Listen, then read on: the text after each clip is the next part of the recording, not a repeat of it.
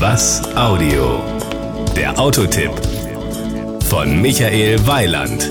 Erinnern Sie sich noch an das Spiel, bei dem man Buchstaben kaufen konnte? Also, wenn Sie zum Seat-Händler gehen und sagen, ich kaufe ein ST, dann wird er Sie vermutlich anlächeln und sagen, gute Wahl.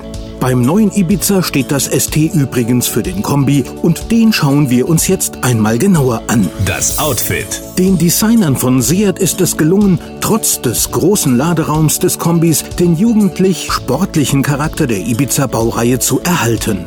Der hintere Überhang ist harmonisch ins Gesamtdesign integriert. Durch die gestreckte Seitenlinie wirken die Proportionen großzügig. Sehr markant ist das typische Arrow-Design der Front ausgefallen. Das Heck wirkt durch die zwei geteilten Leuchten sehr markant. Power und Drive. Sportliche Dynamik bei hoher Effizienz. Das ist die Linie bei den Antrieben des Ibiza ST. Konkret sprechen wir über vier Benziner und drei TDI-Aggregate mit Common Rail Technologie. Vier der sieben Motoren arbeiten mit Direkteinspritzung und Turboaufladung. Die gesamte Bandbreite der Ibiza ST-Motoren deckt eine Leistungsspanne von 60 bis 105 PS ab. Dynamik und Agilität liefert dem ST ein präzise angepasstes Fahrwerk.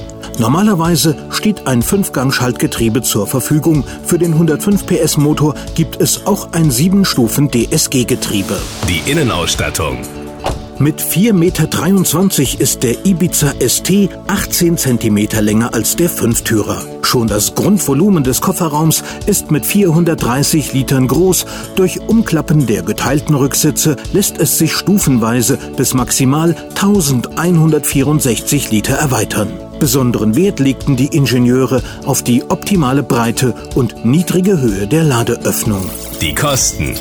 Da soll mal jemand behaupten, ein sportlicher Kombi sei unbezahlbar. Der Ibiza ST beweist das Gegenteil. Es gibt ihn ab 12.290 Euro. Maximal muss man für den 1,6 TDI 19.750 Euro investieren. Das Gesamtbild. Also bei einem bin ich mir sicher.